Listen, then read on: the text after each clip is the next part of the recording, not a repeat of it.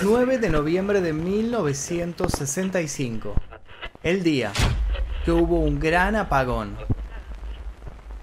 No fue el único ni tampoco el que generó más desastres, pero el apagón de Nueva York de 1965 pasó a la historia por el misterio de su origen. Existen teorías que señalan que la abrupta negrura que devoró a más de 35 millones de personas en Nueva York tuvo origen en objetos voladores no identificados que cruzaron por los cielos norteamericanos poniendo en alerta la seguridad nacional. Hoy vamos a hablar de ese día, un día muy particular, el día de la noche más oscura. El 9 de noviembre de 1965, la noche empezó a las 17.28 horas. Había mucho movimiento en las calles, era ese momento clave en el que la ciudad se llenaba de gente que venía y que iba. Lo que se conoce científicamente hablando como la hora pico.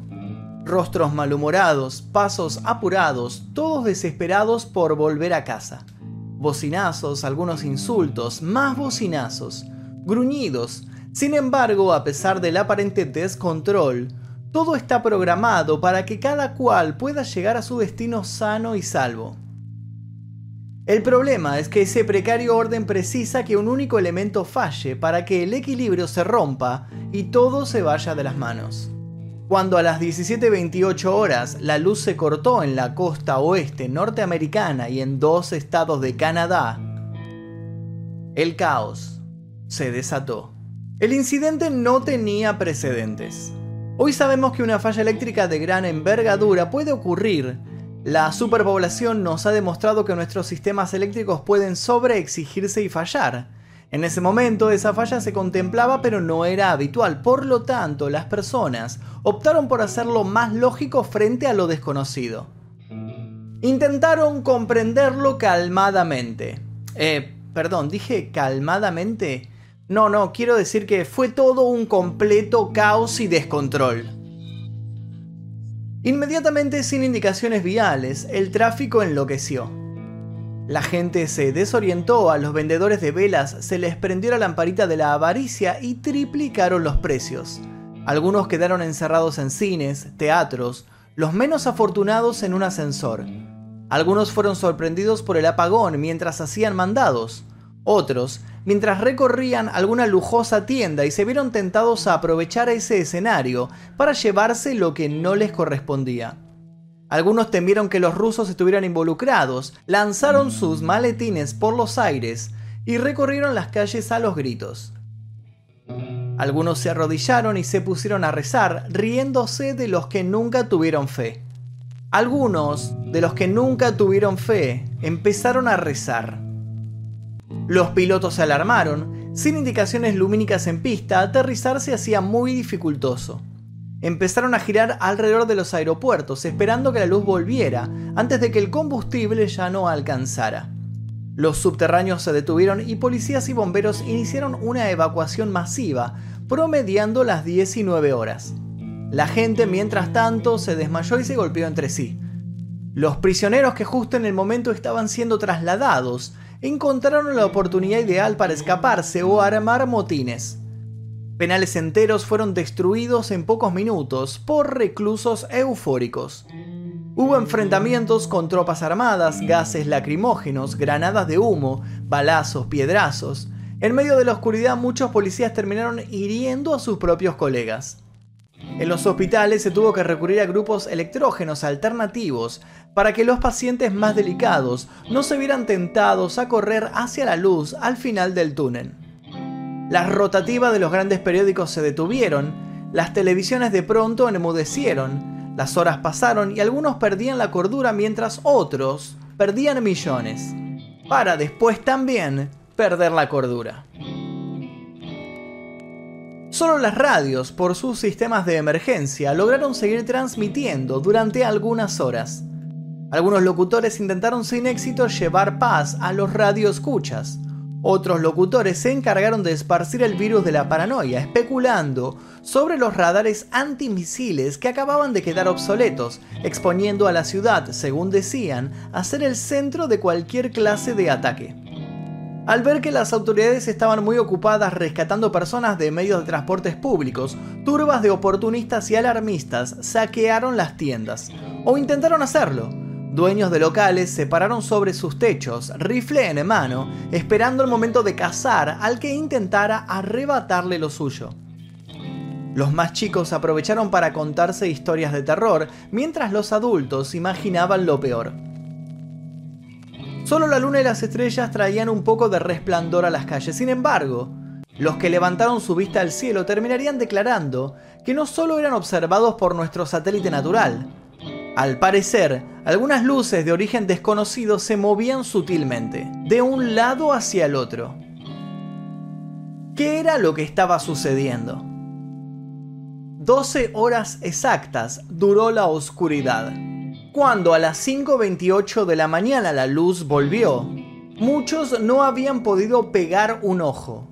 Otros nunca despertarían. Si bien el incidente se conoció como el apagón de New York, también afectó a personas en Massachusetts, Nuevo Hampshire, Rhode Island, Connecticut, Vermont, Nueva Jersey, Pensilvania y algunas zonas de Quebec y Ontario en Canadá. La versión oficial fue que hubo un daño mecánico en una línea de alto voltaje entre la zona de Buffalo y las cataratas del Niágara. El error se explicó como un colapso en la red interconectada de 375.000 voltios que unía Canadá y la costa de los Estados Unidos, al parecer originado por una sobrecarga debida a varios fallos en el sistema de protección automática de la red. El primer fallo apareció en la estación generadora hidroeléctrica Sir Adam Beck en Ontario, donde se produjo un pico de demanda que forzó una abrupta salida del servicio. El excedente se recondujo hacia New York, al parecer, ante una nueva falla de los controles. Pero esto llevó a una segunda sobrecarga, ya que hubo otro error en los sistemas.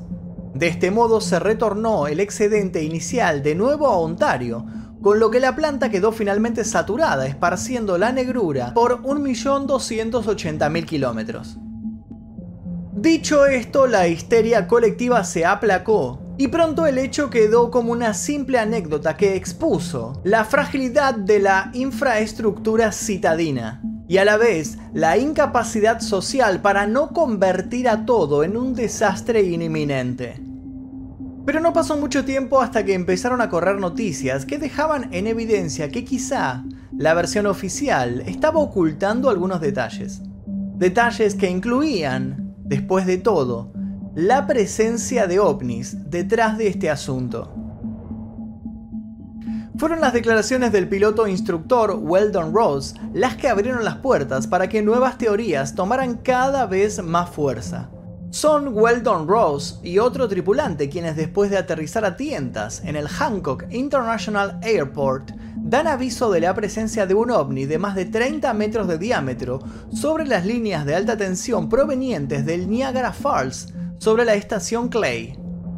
Las autoridades se rieron públicamente de tales afirmaciones y sostuvieron que el fallo eléctrico tenía sus explicaciones lógicas y técnicas.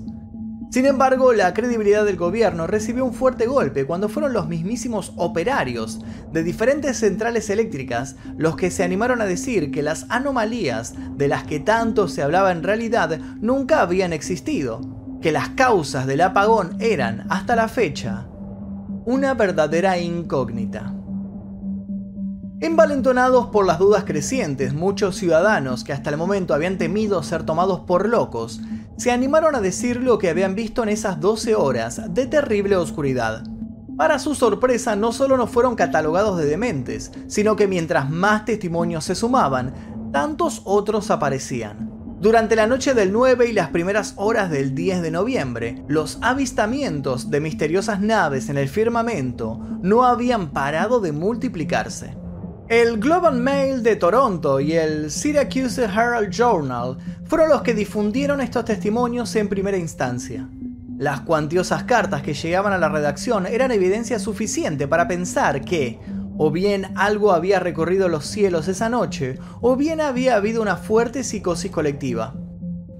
Observando la gravedad del asunto, el Associated Press y la cadena NBC de New York Journal American y el Indianapolis Star se sumaron a la búsqueda de pruebas sobre un posible encubrimiento. Es así que se llega a nuevos testimonios calificados, como es el de los experimentados pilotos comerciales Jerry Whittaker y George Croninger, que aseguraron bajo juramento haber visto una serie de platos voladores suspendidos cerca de las zonas de las grandes centrales eléctricas. A diferencia de otras observaciones, las acontecidas sobre Manhattan cuentan con el respaldo de algunas imágenes obtenidas por un fotógrafo del Times Magazine, pero las mismas fueron rápidamente desacreditadas sugiriéndose que en realidad las presuntas pruebas correspondían al paso de un satélite ruso o a simples defectos en los revelados. Ante tal revuelo y tantas contradicciones, Frank Edwards, un investigador dedicado al estudio del fenómeno ovni, decidió tomar cartas en el asunto y se entrevistó tanto con civiles como con uniformados. No pasó mucho tiempo hasta que el bueno de Frank hizo correr la voz de que tenía delicada información capaz de comprometer a las autoridades militares estadounidenses. Con la frente en alto y sin que le temblara el dedo acusador, Frank afirmó que las altas cumbres de seguridad del país ya estaban en alerta sobre la presencia de los objetos voladores no identificados en el área desde hacía por lo menos 45 minutos antes de producirse el apagón. Frank asegura en sus libros que los residentes de Middletown, Jersey City y Newton, por ejemplo, se habían comunicado con la policía y los bomberos alarmados para dar aviso de una bola de fuego brillante que viajaba de este a oeste de los Estados Unidos más o menos a las 16 horas. Pero no solo eso, según la versión de Frank, aviones militares habían querido dar caza a esta bola de fuego sin poder lograrlo. ¿Habíamos estado frente a una amenaza desconocida? ¿Cómo se relacionaba todo esto con el colapso eléctrico? Las investigaciones oficiales efectuadas por la US Federal Power Commission y por la Comisión de Energía Hidroeléctrica de Ontario mantuvieron hasta último momento su postura y nunca se estudió de modo oficial la relación entre los sucesivos avistamientos de luces en el cielo y el gran apagón. Como de costumbre, el gobierno negó tener conocimiento. El incidente de New York de 1965 tuvo otras particularidades. Durante un tiempo corrió la historia de que el apagón de mediados de los 60 cambió drásticamente la curva natalicia de New York. Al parecer, tantas horas a oscuras y sin entretenimiento televisivo no solo había desembocado en saqueos y caos, sino que habían sido utilizadas por muchas parejas como pretexto para una cita romántica. Según la leyenda urbana, nueve meses después del gran apagón, las clínicas de maternidad habían estallado de mujeres parturientas. A esto se lo conoció como el baby boom.